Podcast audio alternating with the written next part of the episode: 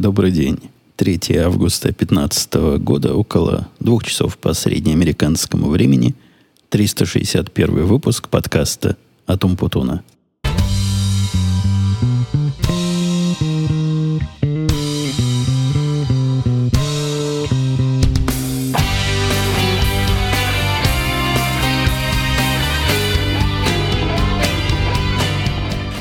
Вернулся я из отпуска. Некоторые из тех, кто следят за мной в Твиттере, наверное, были в курсе. Уезжал я.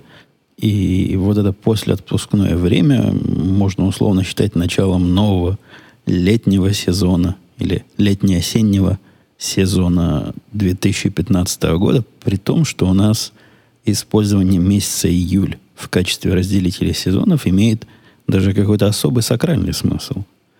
Как специалисты установили, я за датами за этими плохо слежу.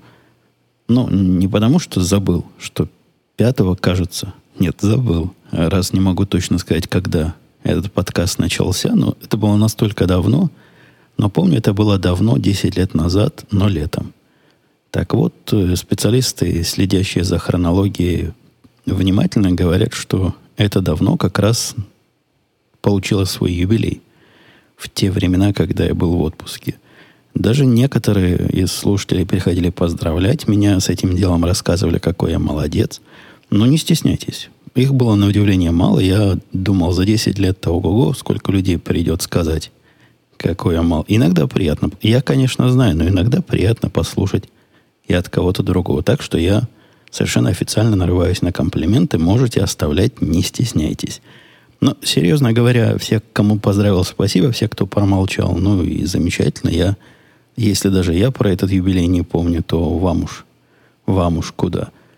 При этом, конечно, количество людей, которые прошли с нами от самого начала до самого конца, я имею в виду честных, которые вот с первого выпуска честно слушали, я подозреваю, можно посчитать по пальцам, наверное, двух рук – и, видимо, даже буду оптимистом. Я имею в виду тех, кто начал действительно в 2005 году слушать. И не переставая 10 лет, не уходя в сторону, вот если таких десяток бы нашелся, я бы был даже удивлен.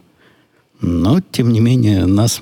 Ну, я один такой есть. То есть я все подкасты слушаю, как минимум один из тех, кто прослушал все. 300, сколько там у нас уже, 60 подкастов. 10 лет, неделя в неделю, как часы – Такие люди, видимо, бывают. Я в отпуске был. Про отпуск я отдельно расскажу. Наверное, не в этом подкасте, потому что по... То есть в этом шоу, только не в этом выпуске. Потому что по плану сегодня у меня вопросы накопились. Вопросы, комментарии накопились, и решил я по ним пройтись и отдать долги. При этом вопросы я ставил не в каком-то осмысленном порядке, а скорее как, как они под руку попадались. То есть выбирал вопрос – из списка, который мне оказался таким, на который я могу и хочу отвечать, вставлял его к себе туда, и вот таким образом он в какое-то место попадал. Место абсолютно случайное, так что не ищите там никаких особых смыслов. Только перед тем, как перейти к, к вопросам, один, один вопрос мучает меня. И я хочу с вами, с людьми из реальной области деятельности, которые занимаются вот чем-то в физическом мире – поделиться страхом. Я с женой поделился, она говорит, и не упоминай этого. Мне после такого твоего вопроса будет страшно жить. Дело в том, что после того, как я вернулся из отпуска, я в течение полудня, ну, в самом оптимистическом случае полдня, потратил на то, чтобы вернуться обратно в форму. И я так подозреваю, у спортсменов такое бывает, когда за отпуск они лишние килограммы набирают – и мышцы расслабляются, потом надо нагонять. У них в полдня, видимо, не получится, но у меня работа, в принципе, головой и пальцами. И вопрос-то такой. Полдня, сначала не вопрос, сначала ответ. Полдня я был сам не свой. То есть пытался вспомнить, чего я там делал, чем мы занимались. Был сильный отрыв от реальности, и вот полдня вернуться обратно.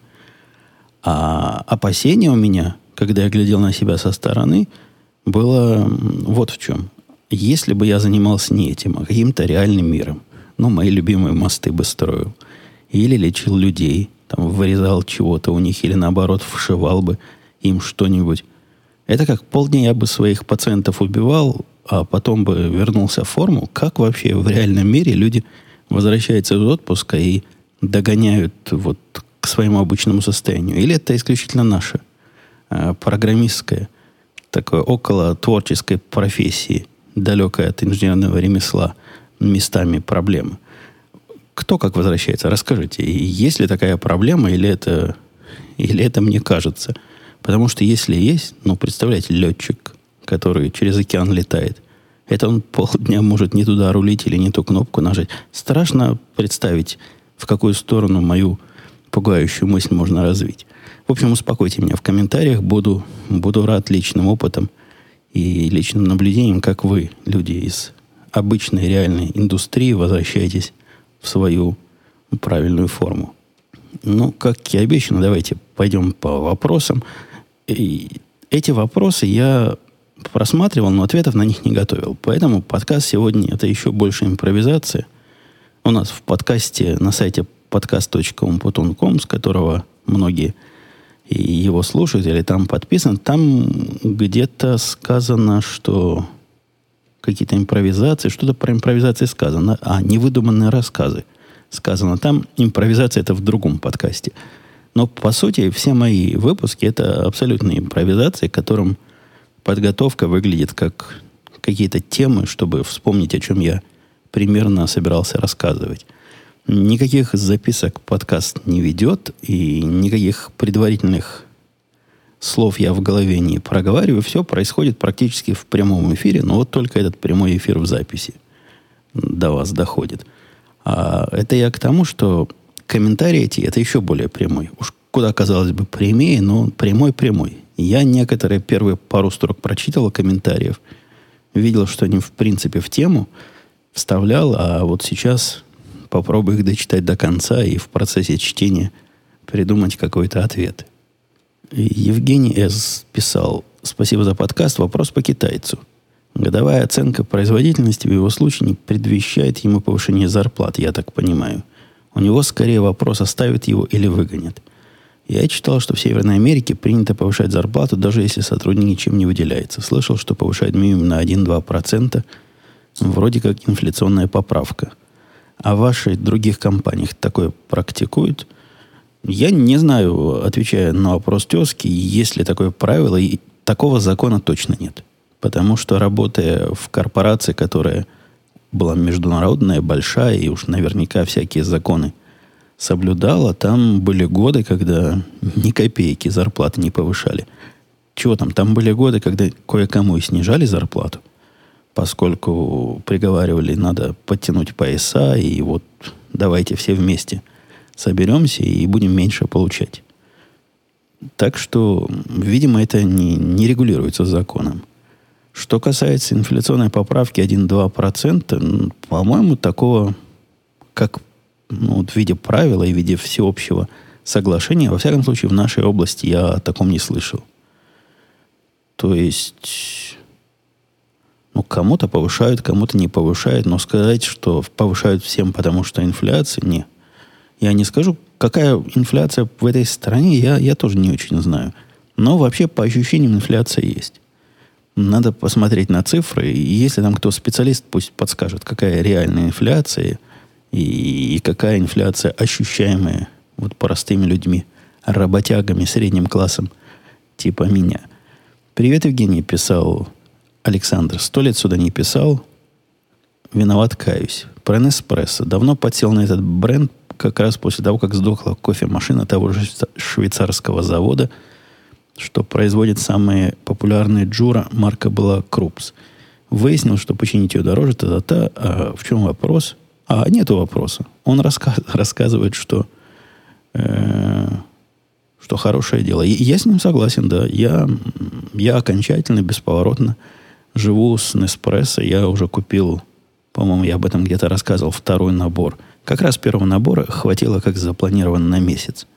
То есть она мне в месяц порядка 100 долларов обходится кофе, выпиваемой семьей. И уже второй набор вовсю идет – так что, да, я, я полностью рад. Намекну вам, что если вы, как и я, находитесь в Северной Америке и собираетесь покупать вот эти капсулы, не покупайте их на Амазоне. Там они дороже. А покупайте их прямо на Nespresso сайте. Доходит чуть-чуть дольше. То есть не доводите, как я довожу, до, до последнего предела, когда уже штук 5 осталось. Может, могут не успеть доставить. Но так, если давать им хотя бы 3-4 дня на доставку, то доставляет. По-моему, они обещают двухдневную доставку. Ну, на практике, пока отправят, еще пару дней проходит. В общем, за 3-4 дня все вам придет. Александр писал, привет, Умпутун, как считаешь, сильно ли добавить демократам голосов постановление Верховного суда по однополым бракам? Да, совершенно верно. Александр после Верховного суда поставил три восклицательных знака. Я разделяю его восклицательные знаки, я бы даже четыре поставил.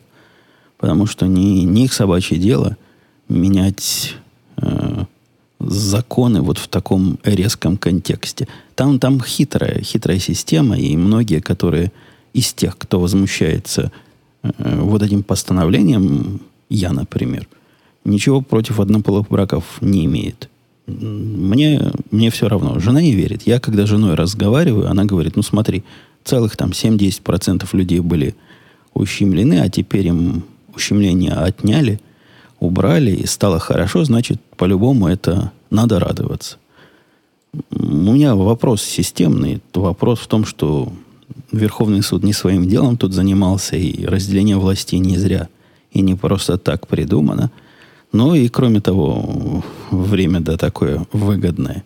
Как раз активи, активизируется предвыборная кампания, и тот, кто сможет продать это как заслугу своей партии, наверное, сможет получить какие-то голоса по однополым бракам из-за однополых браков. Хотя я бы не стал всех, э, все это гей-сообщество – лепить в кучу и говорить, что все они идиоты. И что для них э, именно брак это то самое главное было, что перевешивает все остальные аспекты жизни. Я, у меня нет опыта общения в этом сообществе, но я предполагаю, что люди там разные есть. И я бы даже предположил, что процент э, республиканцев и демократов в этом сообществе такой же, как, наверное, и в любом дорогом сообществе. Так что ответ Ответа нет. Я не знаю, добавит или не добавит. Я думаю, это не повлияет никак. Во всяком случае, я надеюсь, что люди нормальные есть в любых группах. Оторвали меня по работе совершенно забавным э, случаем. Нам, к нам в одной системе пришел новый Джим, юзер по имени Джим. И я ему открыл доступ, добавил все, что надо – написал нашему человеку, который занимается общением с заказчиком, вот такой-то Джим, и вот такой-то у него пароль, должен зайти поменять, значит, сразу все дела, ну, как положено, как у больших. А включаешь, не работает. А оказалось, что наш чувак из службы поддержки э, послал правильному Джиму, но с неправильным именем. Там в этой организации, куда мы посылаем, логика такая, что логины строятся как э, часть имени и часть фамилии. Ну, для того, чтобы не было там Джим 1, Джим 2, Джим 3 и так далее. В больших организациях такие, простите, коллапсы э, могут случиться. А он послал ему про совсем другого Джима имя пользователя. Ну ладно, ошибся человек, бывает. Но как вот тот, который знает же, что он не Иванов, а Петров, или наоборот даже Сидоров, пытался с чужой фамилией туда зайти и жаловался, что не получается как-то как, как что-то у него в мозгу не, не сработало, и, видимо, он свой логин никак не привязал ни к своему имени, ни к своей фамилии. Ну, в общем, починили, и могу возвращаться к нашим баранкам. Виталий писал, здравствуйте, Евгений, благодарю за подкаст, не пропуская ни одного выпуска уже несколько лет. Я работаю программистом в России, но думаю, что в конечном итоге попаду в Штаты. Однако моя жена не в курсе, не, не в восторге от этой мысли – она не очень хочет оказаться в чужой стране с чужим языком и без знакомых. Как процесс адаптации прошел для вашей супруги? Насколько хорошо она знает английский? Общается ли с американскими женщинами или ограничивает круг общения мигрантами из России? Кстати, почаще приглашайте жену в подкаст, выпуск, выпуски с ней. Да что ж такое, я не только программистскую квалификацию растерял в отпуске, но и разговорную. Выпуски с ней всегда интересны. Вы, дорогой Виталий, как и другие слушатели, которые спрашивают меня вопросы, связанные с моей женой, да и сам я, конечно, не следуя своему правилу «не буди лихо, пока она тихо», мы все вместе ставим себя в сложную ситуацию. Жена моя, послушав подкаст прошлый, пришла с рекламациями. А вы знаете, как в семье рекламации? Скалкой по голове мужа подкастера. Вот и все рекламации. А о том, что я какую-то ерунду про нее наговорил, и все не так, и вообще я переврал ее позицию. Я не помню, про что позиция, но помню, что переврал. На мой обычный ответ «не соврешь, красиво не расскажешь» получил скалка еще раз по голове. В общем, я, я боюсь. Я боюсь сейчас. Начну про жену что-то рассказывать, а потом опять огребу. Так что давайте аккуратненько.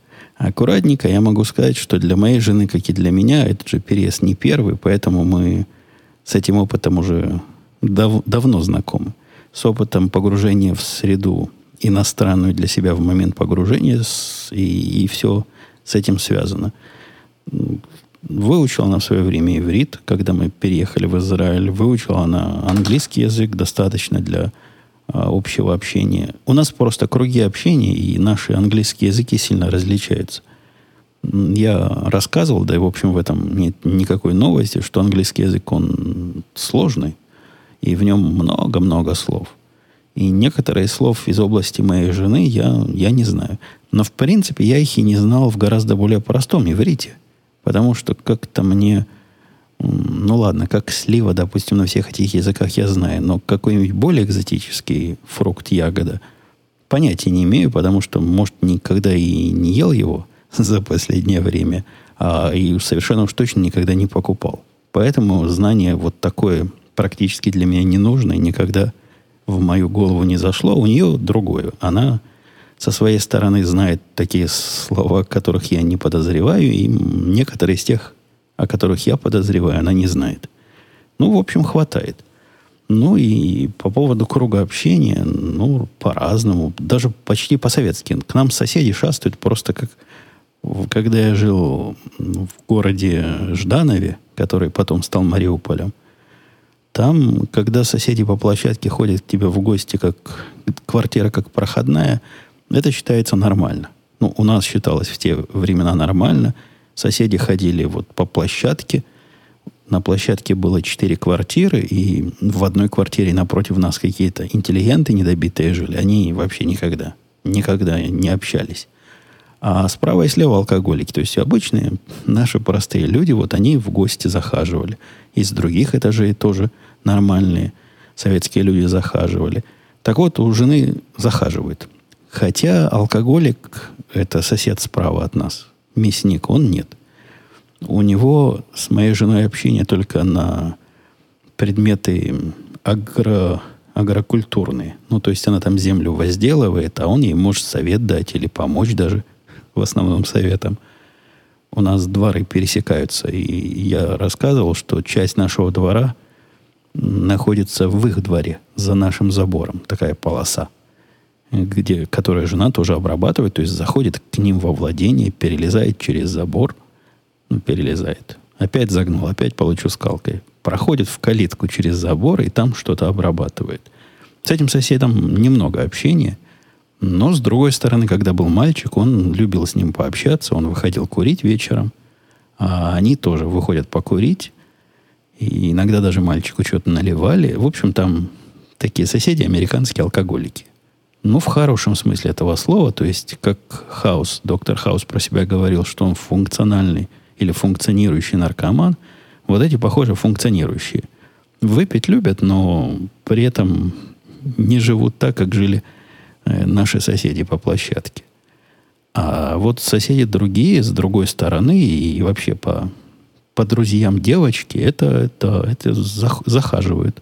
То есть есть контакты, есть какие-то общения – Хотя, конечно, такого широкого круга, как э, в Таганроге, да и в Таганроге, в принципе, у нас, когда мы там жили, были э, друзья, приятели, знакомые. Но да, здесь, здесь всего этого меньше, но у, у моей жены есть я, и, в принципе, этого более чем достаточно.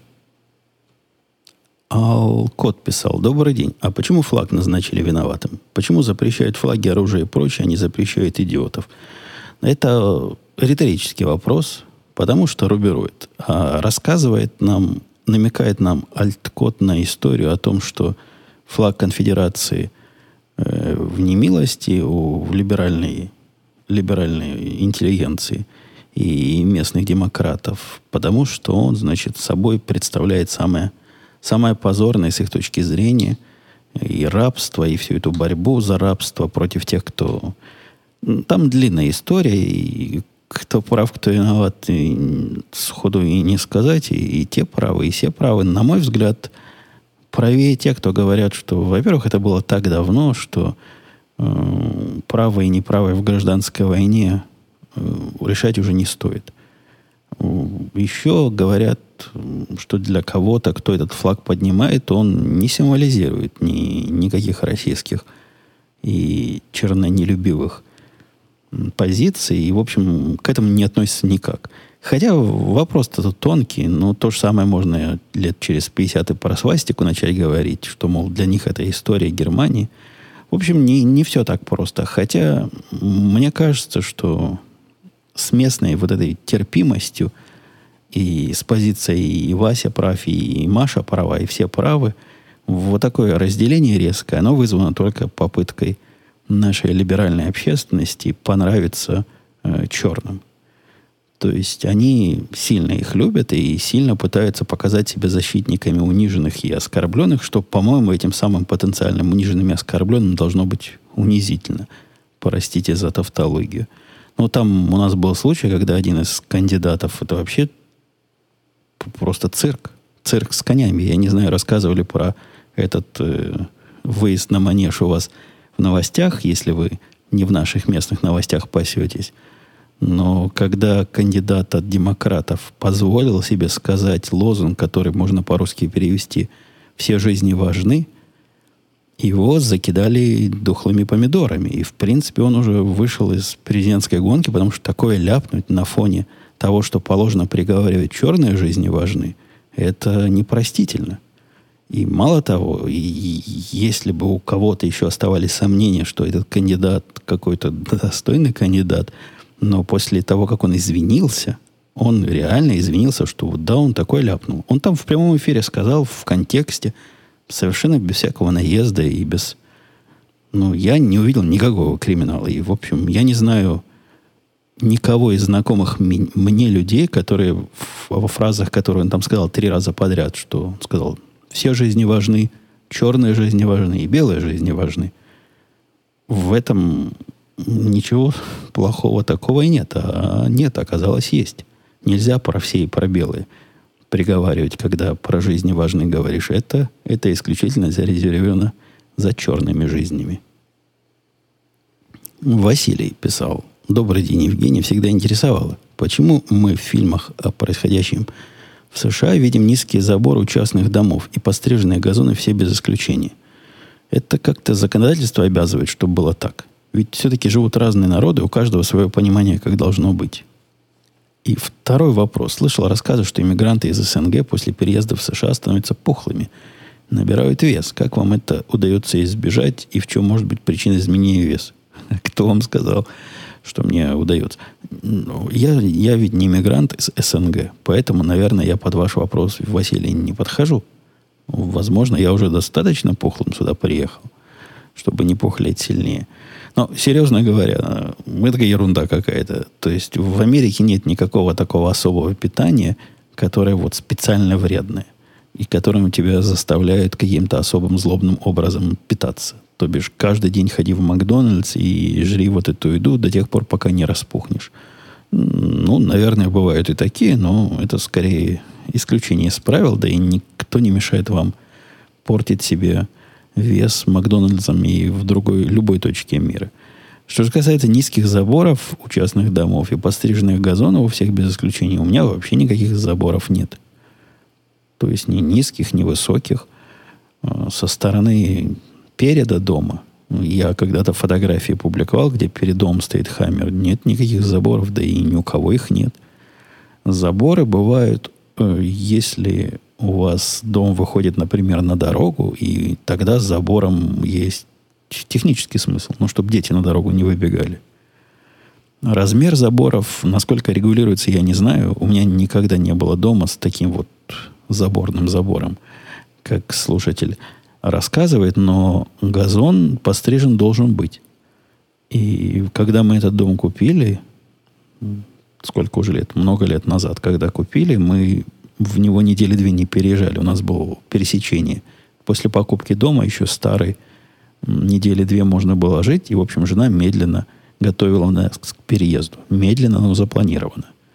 И за эти две недели там газон отрос. Ну, до этого, я подозреваю, его лечили, лечили косили те, кто дом продает. Видимо, это ритейловская компания его косила. А тут как продали, перестали. И он вырос. И когда мы переехали, в двери была записка, причем не от соседей каких-то гнусных, которые ходят и нос свой в нашу газону суют, а от службы, службы города. Как бы город, вот эта деревня местная, или этот городской округ сказал, что нельзя так, сэр, надо газоны косить, а то мы вас оштрафуем. Так что покосите, пожалуйста, и не портите внешний вид. Если я не буду косить газон внутри, по-моему, мне ни одна собака ничего не скажет, а вот то, что выходит наружу, да, положено, чтобы было ровненько, перпендикулярно. Игорь писал, я из того поколения, что помнит политинформации и вынужден был их проводить. Да, Игорь, мы с тобой из одного поколения, я тоже их проводил. С тех пор всякое обсуждение политики у меня вызывает острое неприятие. И в моем кругу общения мы как-то избегаем этих тем. Родственников я тоже отучил забивать голову пустяками. Ибо босяки зомбируются на раз с помощью различных технологий. Разговаривать с ними, убеждать дело бесполезное непродуктивное. Закон на самом деле простой. Хочешь жить хорошо, работай руками, головой, выбирай не балабола, а адекватного человека. Человека дело, который что-то смог сделать, у которого есть результат. А так вижу, бабенка у вас будет президентом. Босики поприкалываются. Вот на тебя опять не хватает настоящих феминисток. Я не стал упоминать мою жену, но, наверное, она Игорю врезала. Ну, то, что бабенка, это не главная ее проблема. Проблема в том, какая, какая бабенка и какие мысли в этой голове крутятся. А пол, пол президента, ну, по-моему, не самая большая проблема, если она проблема вообще. Что же касается вот этой позиции, мол, про политику умные пацаны не говорят, она чревата боком. Ну, в этот бок, я не знаю, Игорь в какой стране живет, но если на моей э, доисторической родине, то вполне можно наблюдать вокруг себя э, последствия закапывания в свою собственную раковину и разговоре, избегания разговоров о политике, а это значит избегание процесса образования окружающих.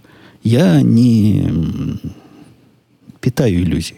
Забыл этот оборот. Не питаю иллюзий, что своим подкастом я могу кого-то наставить на правильный путь. Да нет, конечно, никого не наставлю.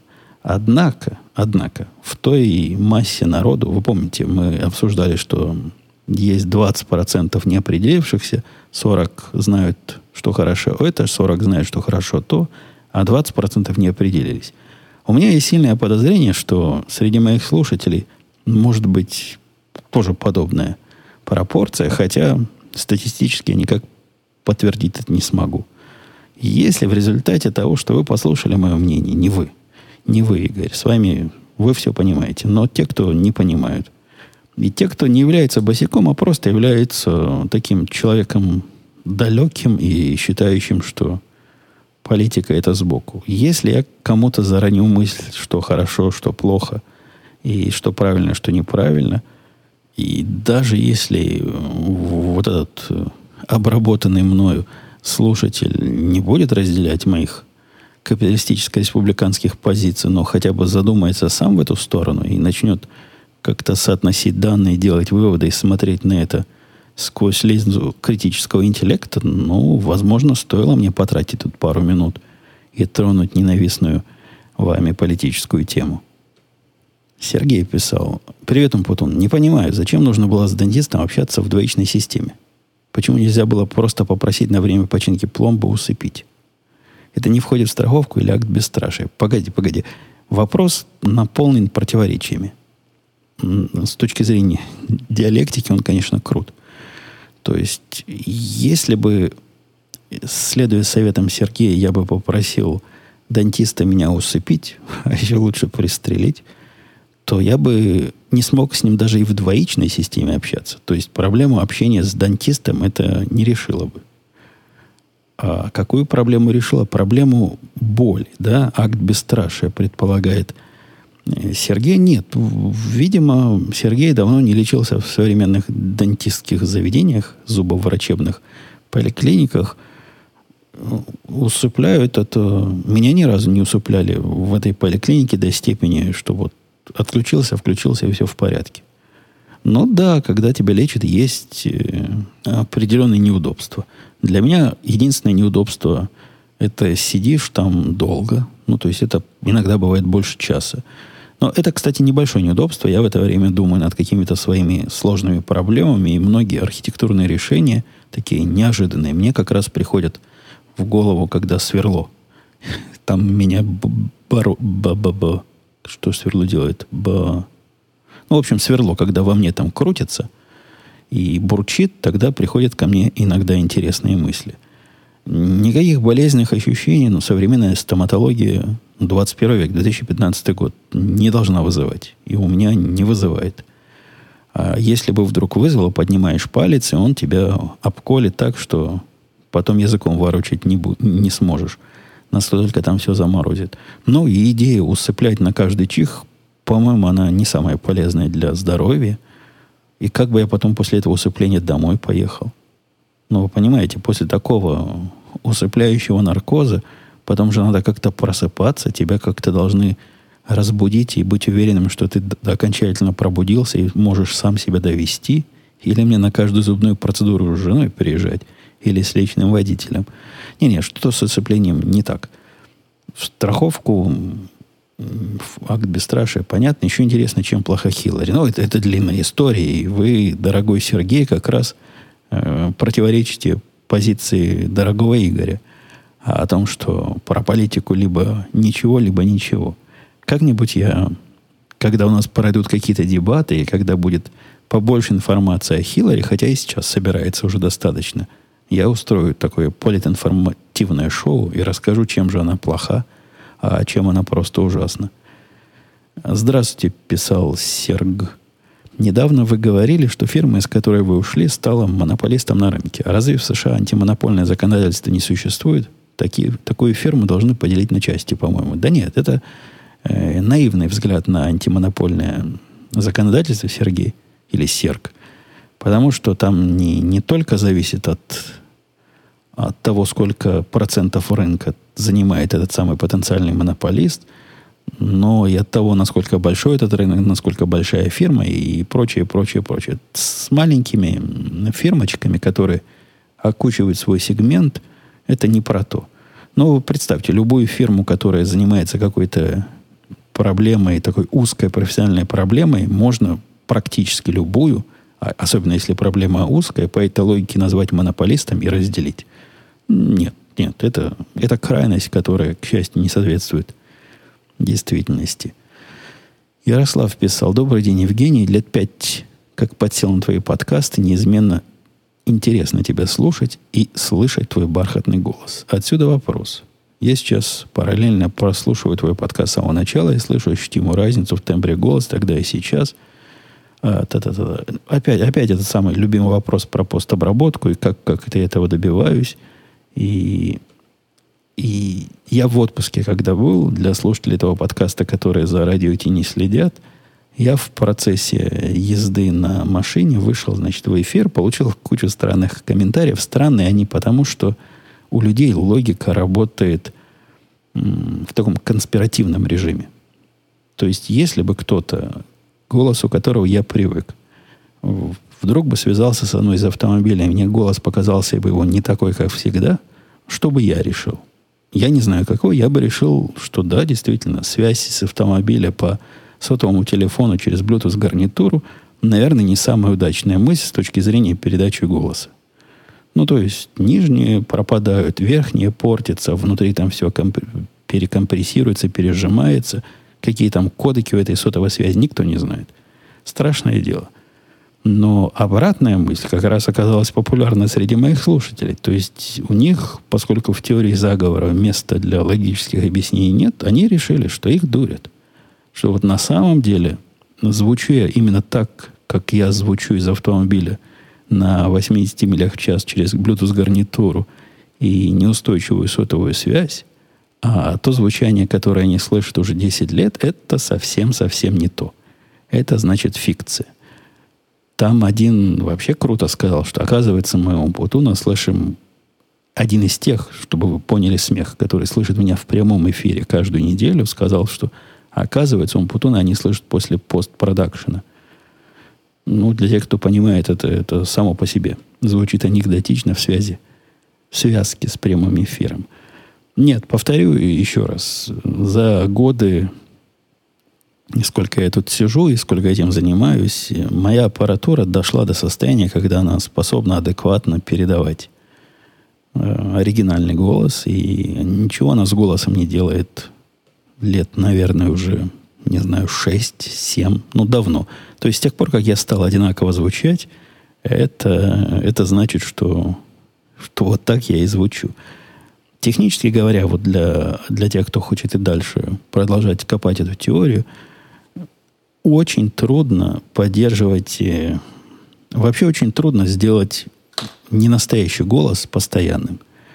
То есть вот эта борьба за улучшение себя, она бесконечна. Если ты себя улучшаешь, то нет предела этому совершенству. От этого ты будешь звучать из каждого выпуска все совершеннее и совершеннее. Случай это не мой. Я звучу так, как я звучу, уже давно, с тех пор, как набор аппаратуры устаканился, микрофон, который мне кажется адекватным, появился. Да даже не в микрофоне дело. Э, с моим пониманием, как все это надо правильно передавать, и во что надо говорить, и во что не надо, я точно так же звучу и в другие микрофоны. Вы, вы не в курсе, что иногда я предпринимаю тут эксперименты и беру какой-нибудь из, из моего склада аудиосклада, из того, что недодарено, что-нибудь достаю и в это что-нибудь говорю. Результат, разницы никто не замечает, потому что наша цель – это прозрачное звукодонесение. Э, еще вопрос дальше писал Ярослав. Есть ли какие-то новости на оружейном фронте? Помнится, ты собирался приобретать автоматический компактный пистолет. Ярослав, не приобрел. Не приобрел, потому что, даже не потому, что ленивый, ну, то есть приобрести оружие э, это несложно в нашей стране. А из-за того, что рациональный, но времени не хватает. Для того, чтобы приобрести компактный, автоматически компактный, я его при, собирался приобрести для ношения. То есть, чтобы мог на себя навесить и пойти куда захочу. С ношением особых проблем нет – есть проблема с тем, что права на ношение это такие особые права, и для того, чтобы их получить, нужно закончить курс. Особый специальный курс, который там, по-моему, 18 часов. Последний раз, когда я проверял, он был. И вот этих 18 часов пока не могу найти. Как найду, так сразу и, и приобрету, поскольку в, в отрыве от ношения мне еще одно средства самообороны не надо. У меня уже один есть. Зачем мне второй, если будет там рядом лежать в прикроватной тумбочке? Виталий писал. Здравствуйте, Евгений. Судя по Твиттеру, вы сейчас путешествуете, по поводу возник вопрос. Берете ли вы с собой в поездке оружие? Разрешено ли это законом? Если нет, то как вы относитесь к запретам? Понятия не имею. Вы знаете, я не исследовал вопрос, э, как мне взять с собой оружие в Южную Каролину из моего общего понимания мира я себе представляю, что никаких проблем с этим быть не должно. То есть э, владение оружием запрещено только в очень особых таких случаях. То есть есть город Чикаго, где, например, полностью народ разоружен. По-моему, в городе Нью-Йорк тоже никак нельзя с оружием. Хотя про Нью-Йорк не знаю.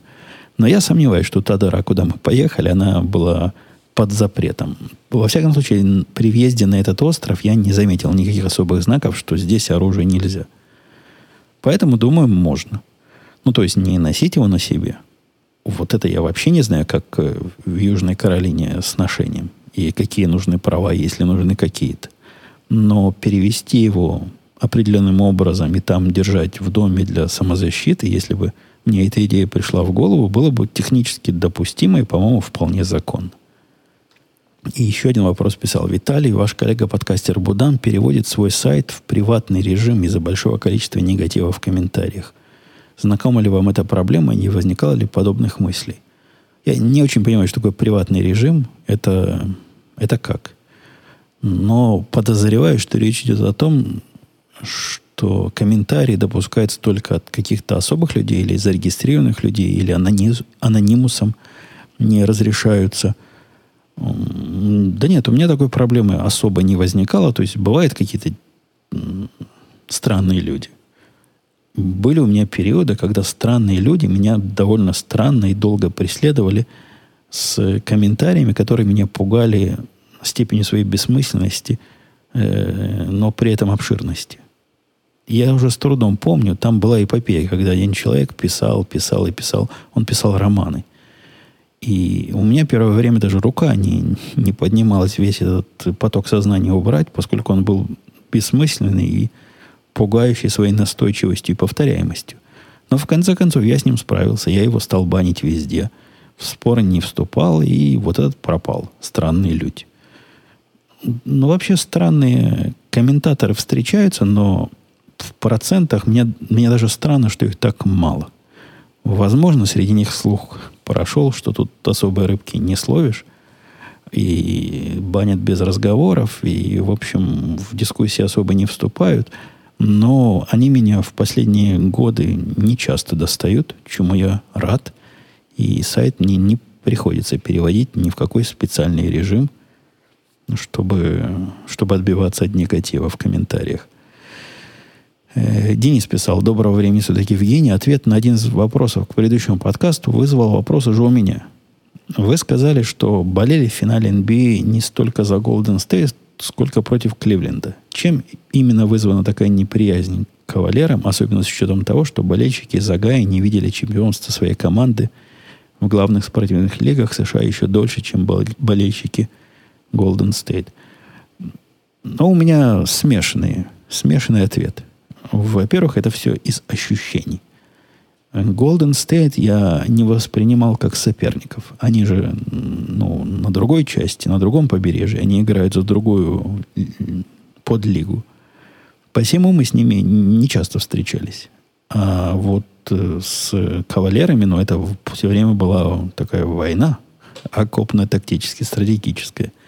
Поэтому кавалеры для меня воспринимаются как, как противники. А противникам я победы желать не могу. Это первая причина. Вторая причина, вот этот весь кавалерский стиль, ну, они действительно кавалеры, прямо на, на, на конях. У них вся команда, насколько я вот могу судить, я небольшой баскетбольный критик, но из того, что я вижу, она построена на э, индивидуальном мастерстве. У них, конечно, есть индивидуальный мастер. Я вполне могу понять, почему э, такая стратегия выбрана. Но для меня баскетбол это как, не, не как э, игра в Чапаева, а скорее как игра в шахматы. А вот эти кавалеры, в моем понимании, они что-то между шашками и Чапаевым. Так, следующий вопрос от слушателя с длинным именем, но он Майкл или Михаил. Здравствуйте, Евгений. Спасибо за подкаст. Слушаю уже 4 года. Но комментарий пишу первый раз. В последнем радио идти Сказал, что едешь на остров тот же, что и раньше. Не надоело ездить отдыхать в одно и то же место. Как ты вообще относишься к поездкам по US? Во-первых, это в том, что я езжу на этот остров из года в год, это означает непрямой ответ на второй вопрос. Это такая длинная-длинная поездка по Америке. Туда-обратно это 2000 миль. То есть отношусь я, видим, к поездкам хорошо для нас, для нашей всей семьи, в этот раз семья была полная, то есть двое детей и мы с женой, поездка воспринималась как часть приключения. То есть выехали из дома, уже приключение началось, уже пошел отпуск. Что же касается, не надоело ездить в одно и то же место, ну, не сколько ездить, сколько отдыхать в одном и том же месте. Ну, моя жена считает это место раем на земле. И говорит, лучше мне ничего не надо. Я пытаюсь ее выдвинуть в какое-то другое место – последние пару лет, но пока безуспешно. другой же стороны, сам же я поборник отпуска пассивного. То есть меня положи в горизонтальное положение, чтобы пляж был, океан был, и хорошо было, и тепло было, и кормили, и спать где было бы, и хорошо, и отпуск. Хотя я вполне, вполне допускаю, что и в другое место надо и нужно поехать, и там тоже таким горизонтальным образом провести отпуск. Но это полностью этим жена занимается, это ее, ее область активности, она все это планирует, она все это готовит, и я исключительно в тот момент подключаюсь, когда нужно беседовать с квартирной, будущей квартирной хозяйкой, выяснять какие-то тонкие вопросы, если есть, заниматься договорами. Ну, последняя миля – это моя. А вся сложная подготовка и весь этот проект, это на, на ее совести. И если вы ее когда-нибудь вытащите своими приглашениями прийти в этот подкаст еще раз сюда, надо не забыть спросить, почему ввозит жена Умпутуна на один и тот же остров из года в год. Вопрос к позапрошлому выпуску писал Стас МВ или Стац МВ. Умпутун, вы часто упоминаете, что вас слушают бабушки и дедушки и прочие простые люди – но так ли это сейчас настолько так? Есть ли свежие данные по составу аудитории? Да нет, бабушки, дедушки, во-первых, это какой-то не мой стиль, по-моему. То есть не мой оборот. А вот простые люди, да, это мой оборот. Под простыми людьми я имею в виду не то, что какие-то другие подкасты слушают особо сложные люди. Нет. Я имею в виду, что аудитория этого подкаста а, только частично пересекается с аудиторией технических подкастов, в которых которые либо я веду, либо в которых хожу гостями. Посему, когда я хожу в какой-то технический подкаст в гости, сюда и ссылок не выкладываю. Да и на радио те, которые происходят каждую неделю, я не часто тут ссылаюсь. Провести опрос, конечно, технически возможно, насколько аудитория пересекается. Но надежные выборки получить, мне кажется, будет трудно. Это раз. Во-вторых, я чувствую, по многим вопросам я чувствую, что аудитория тут все-таки не совсем техническая. Это два. Ну и третье, мне неинтересно еще один технический подкаст производить, поэтому такие выборки делать бессмысленно. Я не поменяю свой, свою степень оторванности от э, технических своих тем и подход к аудитории, которой нужно разговаривать, с которой нужно разговаривать на общечеловеческие темы – нет, это я не поменяю, поэтому весь этот проект, на мой взгляд, довольно бессмысленный. Дмитрий писал, э, хотел поинтересоваться мнением, разочарованием про сериал «Мистер Робот». Сколько было надежд после пилотной серии, что выйдет достойный сериал, но с каждой серией все хуже и хуже. По крайней мере, на мой взгляд. Евгений, что ты думаешь по этому поводу? Ну да, я, я то же самое сказал, где-то уже говорил, или в этом, или в том другом подкасте, который здесь не часто упоминается. Все так одним словом здесь подчеркиваю, не часто, подчеркиваю, не упоминается. Я, я тоже удивлялся тем, что подкаст, который обещался быть, в принципе, превратился в довольно нудное зрелище, хотя в последних парах эпизодов какая-то жизнь там намечается. Но чего у него не отнять, это самый небредовый сериал с точки зрения показа разных технических штук. Если вы для этого смотрите, то это может порадовать профессионалов в этой технической области. А так, так конечно, нудятина. Э, добрый день, Евгений. Спасибо за подкаст. Помню, вы несколько раз упоминали про сумасшедших программистов, которые бывают очень творческие или явно больные. Как та ваша подчиненная из Израиля, которую два раза забирала скоро. Расскажите, пожалуйста, про ваши наблюдения и рассуждения. Очень интересно. Я не успел вам рассказать про мой ежегодный разговор с начальником. Вот прямо сейчас запишу. Э, так к себе на шоу-нотки в следующий выпуск. Записал. Вернулся. Так вот, э, в этом разговоре тема сумасшествия программистов у нас косвенно всплыла.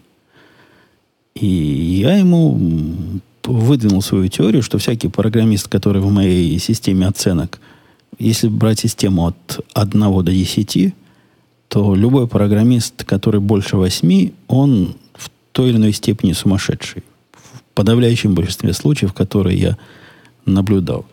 При этом сумасшествие может быть разное. Оно не, не вот такое киношное, когда он такой за, за, задерганный ботан, который не может на людей смотреть, а разговор с, с девушками для него это... Не, это какие-то стереотипы. Они более хитро чокнутые. Чокнутые по-разному. И мое наблюдение такое, что да, это скорее, скорее правило, чем исключение. Очень много из грамотных программистов, с которыми мне приходилось работать, они такими оказывались. Есть, конечно, теория, что я, как в квантовой механике, наблюдатель влияет на результат. Возможно, это я их такими делаю. Потому что так или иначе получалось, что они моими подчиненными были. Может, я их довожу до такого состояния. Такая теория тоже не лишена определенного смысла, хотя я не вижу, что в моих действиях могло их всех настолько последовательно свести с ума. Ну, возможно, это, это какая-то профессиональная необходимость. То есть, как э, некоторые рок-музыканты без приема веществ не могут творить, возможно, некоторые программисты, если они в своем уме, тоже не могут свое творить на высоком уровне. Ну, вопрос от ZZT. Здравствуйте, Евгений, спасибо за подкаст. На работе недавно завязалась беседа о гражданстве США, способы его получения. Я примел, я привел как пример тебя и твою историю, что слышал в подкасте. Отлично помню, ты рассказывал о своем опыте и об опыте жены на эту тему. Но рассказывая, вдруг понял, что не знаю о том, как твои дети получили гражданство. Дочь, насколько я понимаю, родилась в США. Нет, неправильно, зити. Она родилась в Израиле. То есть она не гражданка по рождению, но отвечая на вопрос этот, который не задан, но подразумевается, она гражданка автоматическая. То есть, если оба родителя граждане, то ребенку можно запросить гражданство по, в таком порядке, который не требует доказательства, не требует никаких экзаменов, ничего такого, если ребенок мелкий. Это специальная форма заполняется, по-моему, долларов 600 денег платится, и, собственно, все. А вот что касается мальчика, да, прав, прав идти в своем подозрении, что мальчик должен проходить всю процедуру сам. У него там какие-то были какая-то необходимость была срочно продлить грин-карт для чего? То ли он куда-то ехал, а для того, чтобы ехать или вернуться, нужна была грин-карт. И он ее продлил, по-моему, лет на пять. Где-то года полтора-два назад. Тоже денег каких-то стоило. Теперь ему, значит, жалко потраченных. Ну, свое же, свое же платил. Мол, на пять лет вперед проплатил. Зачем мне сейчас за гражданство платить, думает он, поскольку в политическую позицию он не настолько стремится выказать явно, как я. У меня основная причина получения гражданства была возможность участвовать в выборах. А так, ну, так технически это не особо и надо. Но я думаю, получит. Мы, мы его все толкаем в эту сторону. Мол, получи да получи. А он пока не телится. Процедуру, он написает и процедуры, насколько, насколько я помню из его возражений. Хотя, мне кажется, ему жальче всего потраченных денег. Я объяснял, что ему объяснял, что процедура настолько простая, она под э, э, наименьший знаменатель рассчитана. То есть, чтобы, чтобы прошли все. Кто хочет и кто может разговаривать хоть как-то по-английски, всякие может пройти. Ну, может, может и, и заставим. Хотя попробуй такого здорового мальчика чего-нибудь заставить. Здравствуйте, Евгений, писал Бен, Бендахо. С большим удовольствием слушаю подкаст, достаточно интересное мнение здраво- здравомыслящего человека о жизни и работе в Чикагщине. Вот слово, во мне мастер слова на часть, которая достаточно, он скривился, как на кислый лимон. Достаточно интересное мнение.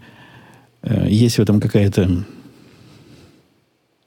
какая-то оценочная категория, высокомерно оценочная категория. Я, я уверен, что автор вовсе не вкладывал такого смысла, но просто построение предложения и слова, которые используются, могут поменять его интонацию, вот как мы видим в этом примере, совершенно резко. Тем не менее, в последнем подкасте прозвучала мысль о смене автомобиля, однако вопрос, если бы все-таки вы собрались менять авто на что? На новый Хаммер или что-нибудь иное? Ну, во-первых, дорогой Бендахо. Где новый хаммер-то возьму? Нет новых хаммеров больше. Или я упустил, или появились. По-моему, мой это самый новый из тех, что можно купить.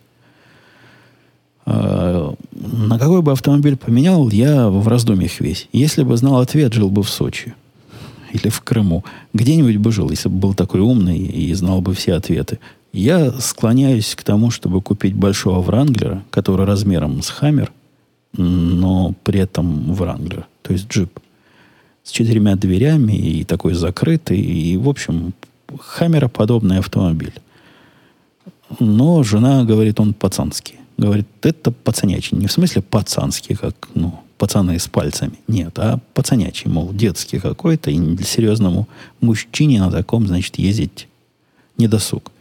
Посему у нас такое противоречие, и что купить мы не знаем, не понимаем. Ну, смотрим в сторону, конечно, машин по, побрутальнее, по, побольше, поскольку после, после Хаммера на что-то маленькое пересаживаться как-то не солидно.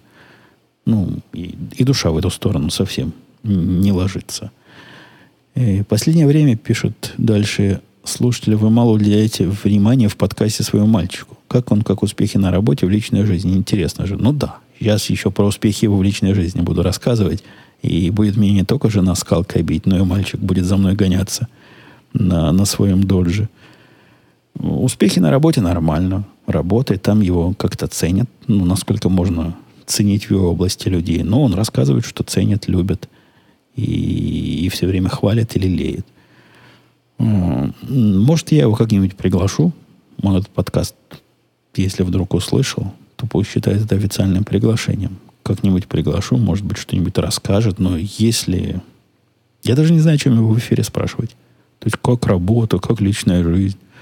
Не, это не вопросы. Если у вас вдруг накопятся вопросы для мальчика, то можете оставлять там в комментариях, пишите «для мальчика», двоеточие, и пошел вопрос. Нечто такое, на что я, как, э, как я, вряд ли смогу квалифицированно ответить, а вы считаете, что мальчик сможет – Э, почему, значит, не, не участвует жена? Но это тоже не ко мне. Я, я ее зову, мол, приходи, приходи, приходи. Поэтому, поэтому я делаю все, что могу. Если вдруг у нее возникнет желание, то микрофон второй у меня всегда во второй на Первильской студии стоит, готовый как раз к приходу такого неожиданного гостя. Стоит замутить трансляцию в этом подкасте, спрашивает дальше автор. У него просто энергии много. Видимо, тоже из отпуска вернулся и предлагает разные улучшения. Понимаю, что не очень просто и даже муторно, но думаю, многим будет интересно. Особенно сделать видео вопросов и ответов. Во мне человек, который ведет этот подкаст 10 лет и передумал, дорогой Бендахов, все эти мысли 10 тысяч раз, проблема это не, не в том, что муторно и непросто. Это не муторно и, и совсем просто. Никакой проблемы говорить все, что я говорю в стрим, то есть, чтобы вы могли это слышать прямо вот сейчас, нет. Но и смысла особого нет. Поскольку никаких, никакой коммуникации прямого эфира с слушателем не произойдет. Но у меня есть большой опыт проведения подобных подкастов в радио Ти, и при том, что аудитория там больше, живого общения с слушателями не получается. Слушатели все-таки они Потому слушатели называются, потому что не слушают, а они разговаривают. Поэтому ожидать, что произойдет какое-то общение, придут какие-то люди, дадут какие-то грамотные, приятные, вменяемые или неприятные, но вменяемые вопросы, не приходится. Посему не. Скорее нет, чем да, поэтому, поэтому у нас и нет прямого эфира. Добрый день, уважаемый Путун, писал Лебник. Не раз замечал, что вы говорили что программирование – это искусство, измерять его глупость. Но послушал, как вы отругали своего китайца, хочется спросить, не находите, что зря? Ведь вы, наверное, сами попросили указать его сроки выполнения задач. Погодите. То ли Лебник не все подкасты слушал, потому что там длинная история была, я рекомендую ему пойти туда назад.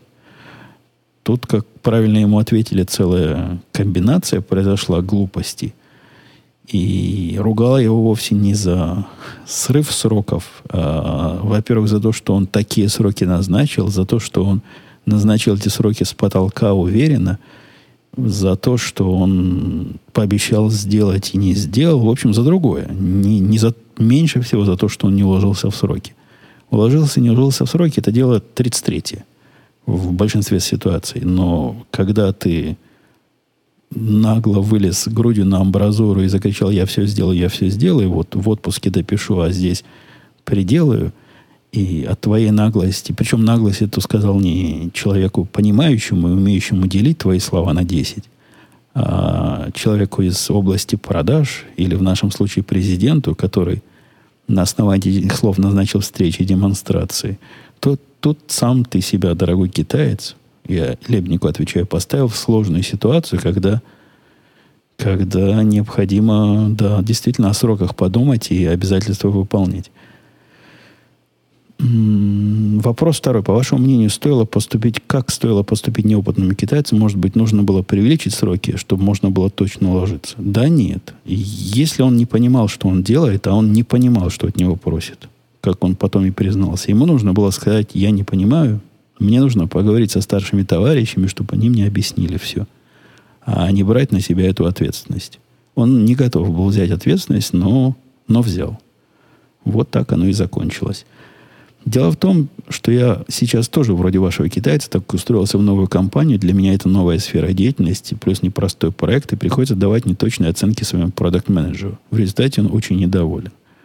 Наверняка вы не раз были в моей шкуре и знаете, как сделать продукт-менеджера счастливым.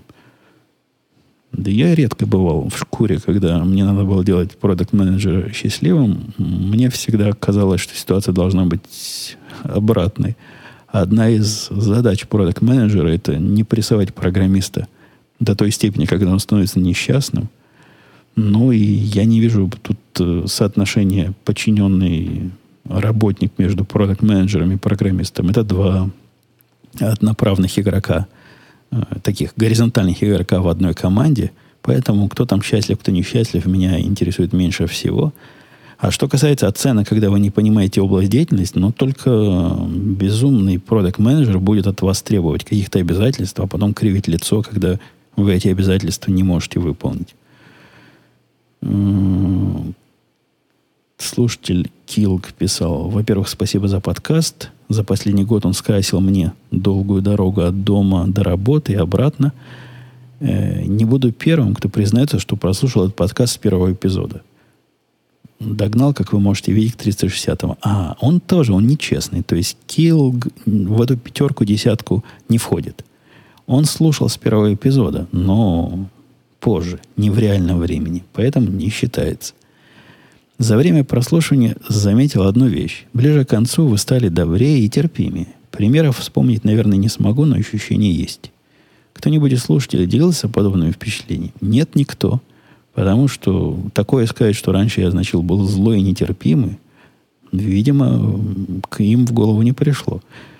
Поразмышлял над этим, я пришел к мысли, что причина этого ощущения может заключаться в том, что я слушаю последнюю сотню выпусков на ускоренном в полтора раза воспроизведении. И некоторых эмоций могу не замечать. Вот однажды начал слушать подкаст в обычном режиме, и показалось мне это очень медленным. Подожди. Подожди, Килк. То есть, если ты слушаешь меня быстро, то я добрый и терпимый. А если медленно, то злой и отвратный. Но это интересное явление техники на, на меня. Э, я не знаю, как на этот вопрос ответить. Ну, слушай меня на двойной скорости, наверное, тогда я буду еще добрее и терпимее.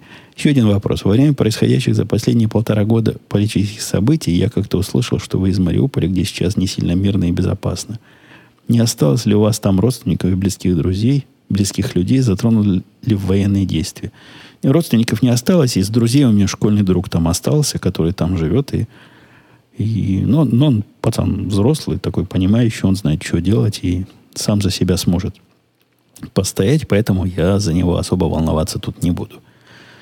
Э, здравствуйте, Женя, писал слушатель вузапузапком. Вы попрощайте как-то на две части, делите свои ники, когда оставляете комментарии. Я бы первый за имя принял, и только его там, допустим, вуза. Вуза у него фамилия, а пком у него имя. Я что-нибудь одно бы выбрал, и было бы всем проще. Спасибо за вашу деятельность, особенно за мощный API. Хотелось бы узнать, с чего началась ваша подкастерская деятельность, с этого подкаста или с радиота. У, -у поколение молодое. Как вы познакомились с Бобуком и почему именно с ним начали писать подкасты? Да-да, про это должно быть где-то в Википедиях написано. Или в других подобных источниках. Ну, конечно, этот подкаст раньше появился. Он появился 10 лет назад, радио типа, по-моему, 8 лет. Где-то так. У них, у них в года разница есть. И я как раз с Бобуками познакомился в качестве вот именно ведущего этого подкаста, поскольку другого у меня тогда не было. Бобук вел на Арподе свой подкаст, свои подкасты, у него там разные были. И, в общем, на Арподе тогда людей было вообще немного. А таких, с которыми хотелось пообщаться, еще меньше. Вот за те все годы у меня остались только из, из арпотовских контактов, с которыми я время от времени общаюсь, и мы так друг за другом следим. Вот кроме Бобука, с тех времен еще Росновский, он, по-моему, тоже был с самых ранних пор. И еще был подкаст, мне как раз автор его писал недавно, сейчас я его вспомню. Подождите, Дольче Вилли, который назывался, он тогда как-то по-другому назывался, заметки подкаста «Силиконовая долина» он был. Тоже был крутой подкаст и, и, и тоже примерно такой же старости, как мой. А автор мне написал, что он теперь в другом месте, и его можно найти после того, как ар ар ар Арпод закрылся. На сайте Дольтевелле. Так и пишется, как слышится, ком. Там, значит, он, он базируется. Так что, так что да. Так что он там. Ну, вот и с Бобуком примерно так же. Потом как-то стали вместе чего-то замучивать, потому что в то время мы были замучивать не в смысле мучить кошечку, а мутить. В то время мы были два единственных технических подкастера. Ну, то есть подкастера, которые говорили не на технические темы, но явно могли и на них поговорить. Ну, на этой почве и сошлись. Ну, там, там сложная история. Он меня в свое время учил, как, как со звуком обращаться. Как-то он тогда умел, а я не умел. Ну, видите, научил чему-то. Так что давно, давно тут сидим. Э, Дмитрий писал. Не Дмитрий, Зорт писал сначала. Вы уже не молодой. Ну, вот тоже, а? Вот тоже. Как, как скажет, так сразу и веселье. И ваш стаж работы за компьютером довольно большой. Как у вас обстоят дела со зрением? Упало ли оно за это время? Как часто обследуете глаза и носите ли очки? У меня, дорогой Зорт, несмотря на то, что я уже не молодой, и стаж работы у меня довольно большой, зрение с годами только улучшается. Ну ладно, не улучшается. Во всяком случае, не ухудшается. Всегда было хорошее и до сих пор хорошее. И когда я ходил пару лет назад об этом в подкасте, доносил вам на обследование, был уверен, что сейчас там не выпишут очки, меня прогнали, сказали, иди отсюда. Не нужны тебе очки. Мы тебе не дурачки, не нужны тебе очки. Поэтому не ношу. Обследую, ну как обследую, по необходимости. Когда мне казалось, что вот у всех очки, почему мне не дают. То есть как раз тогда девочкам моим по очкам выписали, я решил, что и мне пора. А нет, не дали. Там сказали прийти, по-моему, через год. Я, конечно, не пришел, но как-нибудь схожу. Хотя два глаза вроде видят точно так же, как и в момент обследования. Дмитрий писал, спасибо за подкаст, слушаю с удовольствием уже много лет. Скажи, бывает ли такое, что душа не лежит в конкретной работе? Нужно писать код, а нет никакого желания. Интересно, скучно, рутина. Как заставляешь, не заставляешь себя?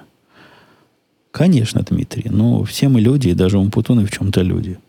Я люблю приговаривать, но это такое бахвальство, что у нас у профессионалов любая работа в радость. Да ничего подобного. Вот сегодня с утра, понедельник, я проснулся какой-то сонный такой – Вчера поздно заснул, сегодня рано проснулся. Какие-то проблемы были мелкие с утра. Все планы на первую половину дня, которые я сам себе поставил, все они пошли в тартарары. И поняв, что писать я не хочу, ну, не хочу, руки не идут к этому, я пошел и записал вместо этого вот этот самый подкаст.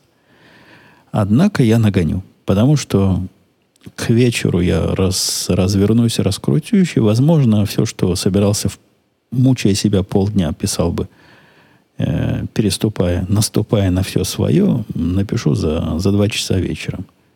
Это первый подход, то есть отложить. Второй подход – прислушаться к себе. Почему вы хотите это отложить?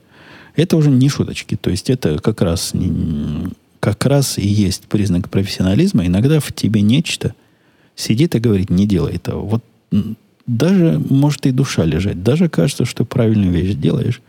А барабашка говорит, не делай. Я своему барабашке доверяю. Приучился за эти многие годы и даже десятилетия работы доверять. И если он говорит, не надо этого делать, подожди, то либо, либо проблема сама по себе отвалится, отсохнет и отвалится, и не надо будет ее решать, либо я пытался ее решать то ли не ту проблему, то ли не так.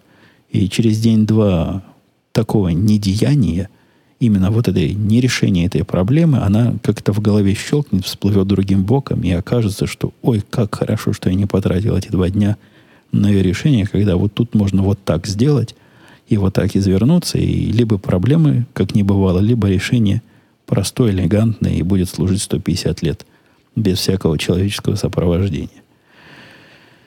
Э, Гимлис писал, Умпутун, расскажи, как ты сейчас используешь гарнитуру. При работе в корпорации у тебя было много телефонных разговоров, и понятно, для чего ты ее использовал. Сейчас вроде работа поспокойнее, и необходимость проводить часы на телефоне возникает нечасто. Интересно мне, какой Гимлис подразумевает использование? То есть, какое нестандартное использование Гимлис подразумевает? Гарнитуру я как использовал, так и использую по назначению. Гарнитуру у меня три.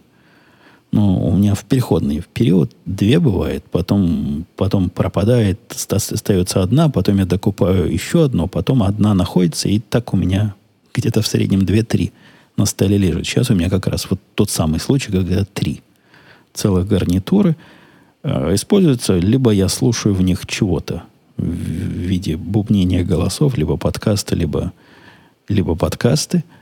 Э, а второе, да, я по телефону, когда разговариваю, я не говорю по телефону, который к уху прислонен, поскольку в подавляющем большинстве случаев мне руки нужны. Либо на клавиатуре что-то сделать, либо ручкой что-то черкнуть. Хотя это экзотика, чтобы я ручкой что-то черкал в 99.85% случаев на клавиатуре что-то написать. Совещаний диких нет, конечно, таких, как было раньше, то есть, что мне гарнитуру на ходу надо менять и, или заправлять. Такого, к счастью, уже не происходит, но разговоров немало, потому что разговоры по делу иногда нужны. Многие разговоры я сам инициирую. С китайцем трудно с нашим в чате договориться, потому что он же с полуслова не рубит, ему нужно длинное объяснение давать. И это даже не потому, что он не рубит, а потому, что он некие предметные области не понимает, а я же двигаю его в сторону понимания, и вместо того, чтобы технически сказать «копай отсюда до сюда», я ему еще звоню и объясняю, почему именно копать, и что значит вот тут зелененький треугольничек, а здесь красненький. Почему красненький никогда не должен быть рядом, я не знаю, желтеньким с точки зрения бизнеса, не с точки зрения дизайна. И да, это все разговоры. Ему надо несколько раз повторять, следить, чтобы он записывал, переспрашивать, практически экзаменовать. То есть вбивать эту, это знание в, в эту голову, пока оно там не окажется. Э, ну и последнего. Ой, как мы долго с вами тут сегодня, да? Но зато все долги. Все долги выдали. Э, Сергей писал. Привет, Умпутун. Представь ситуацию, что-то случилось, и ты потерял способность программировать. Смотришь код и видишь, как говорится, фигу. Что скажешь другим? Как будешь чувствовать себя? И главное, чем займешься дальше? В нашем, в нашем деле те, которые потеряли способность программировать, начальники над программистами идут. Так, так тут принято. И потом другим говорят, как, как это все делать. Но, серьезно говоря, если бы я полностью разлюбил это дело, мне себе трудно представить, чем бы я занялся. Например, бы стал радиоведущим. Видите, из меня какой подкастер э, заметный получился. Может быть, и, и ведущий. Где-нибудь бы выступал. Какие-нибудь языком бы чесал. Представляете, бывает такая работа, когда за деньги чешешь языком, получаешь удовольствие, и, и при этом это люди почему-то работой называют. То есть в этом смысле для меня радиовещание – похоже на программирование. У меня к программированию такое же отношение. Делаешь себе что-то в удовольствие, а тебе даже за это еще платят и ценят, и платят больше, э, чем ты можешь унести. Ладно, все. Давайте я вот этим странным вопросом завершу сегодняшние ответы. Напомню, что... А что напомню?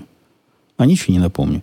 Напомню, что вернулся. Вот, вернулся я в регулярные рельсы и буду стараться выдвигать наш опять э, в еженедельный воскресный график. Ну, как получится. Сегодня, видите, почти получилось. Ладно, до следующей недели. Пока, услышимся.